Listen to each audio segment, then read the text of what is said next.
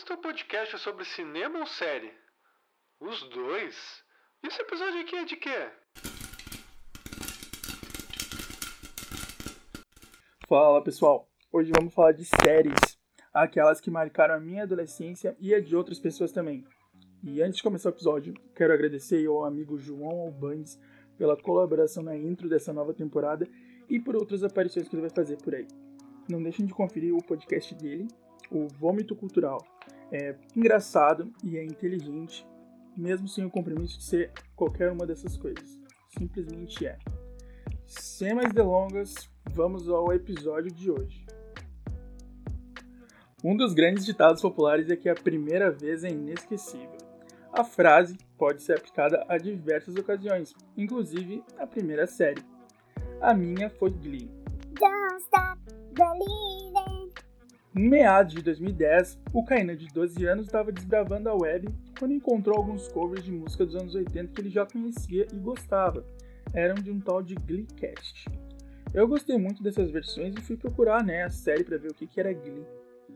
Eu já sabia da existência desse formato de séries, né, mas eu nunca tinha acompanhado fielmente todos os episódios desde o primeiro até então.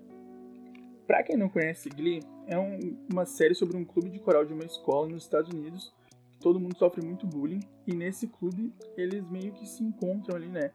As diferenças de cada um fazem com que eles se unam e saiam cantando por aí. Apesar da premissa da série ser bem inocente, né? Escola, bullying, a série ela, ela é repleta de humor ácido. Rola bastante sátira e piada com a própria série, com a própria minoria dos personagens. Tem a Su, que é a líder da professora que responsável pelas líderes de torcida que, nossa, xinga todo mundo, que o objetivo dela é destruir o Glee Club. Então ela não mete esforços para isso e também não se importa com quem que ela vai ofender. Eu acredito que o meu amor por musicais tenha começado aí porque em todos os episódios tinha muita cantoria, muitas músicas, algumas antigas, como eu já falei, das músicas dos anos 80, algumas mais atuais. E, nossa, essas novas versões eu ficava viciado, passava a semana ouvindo até chegar o outro episódio. E depois que eu assisti a série, eu nunca mais consegui ouvir uma música que eu gostasse muito e não me imaginar cantando ela por aí. Então mudou bastante a minha forma de, de lidar com a música mesmo. Quando comecei a assistir a série, eu estava no penúltimo ano do ensino fundamental. E quando ela acabou, eu já estava formado no ensino médio. Estava me formando. Então, entre altos e baixos, ela teve comigo em momentos bem importantes da minha vida, né? Fase cheia de mudanças. E hoje em dia ela é considerada um guilty pleasure, não que antes não fosse, para quem conhece esse termo, é aquela coisa que a gente tem vergonha de admitir assumir que gosta. Eu não tenho, né? Porque eu tô falando aqui da série, mas muita gente tem. E vale a pena ser assistido pra quem gosta de comédia, que foge um pouco do, das piadinhas clichês, ou série de adolescente, que também não se prende muito a isso. Ou principalmente de musicais também. Para quem gosta de uma dessas três coisas, é uma grande pedida. Fica aí a minha indicação.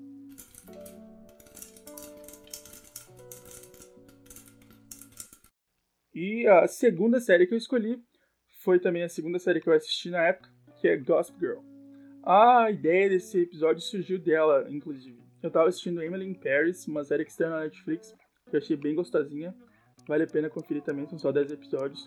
E num deles, a protagonista começa a falar sobre Gossip Girl e como que impactou a vida dela e bateu a famosa nostalgia. Diferente de Glee, eu não acompanhei essa desde o começo quando estava passando. Quando eu comecei a ver, já estava acho que entre a quarta e a quinta temporada. Aí eu fiz a minha primeira maratona. E se com Glee eu me apaixonei por musicais, dessa vez a minha paixão de adolescente foi com Nova York. A cidade é quase um personagem da série e os seus pontos mais conhecidos, pontos turísticos aí, servem de palco para todas essas traquinagens dos protagonistas. A série, ela gira em torno da Blair e da Serena, são duas amigas, que às vezes não são amigas, mas enfim, e uma blogueira misteriosa que não deixa elas em paz, esperando fofocas sobre elas e as pessoas que estão no redor delas também. E mesmo que essa blogueira tenha tanto, tenha tanto impacto na vida delas, buscar saber quem era nunca foi muito importante para os personagens, só em alguns momentos bem pontuais ou no final da série mesmo, que daí é revelado quem é. Eu não vou fazer isso aqui, então não se preocupe com spoiler. E eu usava muito Tumblr nessa época, e o que não faltava era conteúdo sobre a série, principalmente GIFs dos casais e tudo mais. Depois que acabou a série, eu ainda decidi dar uma chance aos livros, que eles são bem diferentes no enredo da série, mas eu gostei muito de ler eles na época. É, 12 livros, né? Bastante coisa, e eu li em meses, poucos meses, acho que dois ou três. É, saudade da juventude de conseguir ler tanta coisa assim. A terceira e última série que eu vou falar agora é Grey's Anatomy. A série que me tornou uma pessoa muito mais triste e muito mais calejada no mundo das séries. Afinal, agora a gente está se encaminhando aí, já começou inclusive, né? A 17 temporada da série. Muita coisa já aconteceu nesse grande novelão aí, mas a única constante é a desgraça que, que rodeia a vida da Meredith Grey, que é a protagonista. Muitos personagens já passaram pelo hospital em que ela trabalha, Muitos casais foram formados, muita gente engravidou, muita gente morreu, e no meio disso tudo cabe muitas lágrimas. As primeiras temporadas são as melhores, né? Não dá para negar. A série tinha mais fôlego, tudo ainda era novidade, e a série te prendia mais de um jeito que poucas conseguem. Tudo acontece praticamente num hospital, né? E apesar de ter uma história por trás ali de cada temporada, o foco é no caso de cada paciente que vai aparecendo nos episódios. E várias foram as vezes que eu passei os 40 minutos do episódio lá, me apegando ao personagem, só pra no final ele morrer de um jeito super trágico. E daí eu me desabava chorando, é impressionante. Confesso que algumas vezes eu já tentei desistir da série, mas não consegui. E agora também, depois de tanto tempo aí assistindo, quero ver onde é que vai terminar isso tudo, né? Ela tem na Netflix todas as temporadas, então para quem for corajoso e quiser embarcar nessa aventura, fica a indicação também. É, essas foram as, as, três séries aí que eu quis trazer hoje, que me marcaram bastante nessa fase em que eu tava começando a ver séries. E quero saber de vocês, quais foram as de vocês aí. Se quiserem me contar, pode mandar mensagem no Gram ou no Twitter, é pipocainão lá nos dois. Agradeço a você, ouvinte, por ter me dado a chance de dividir aí um pouco da minha bagagem com você.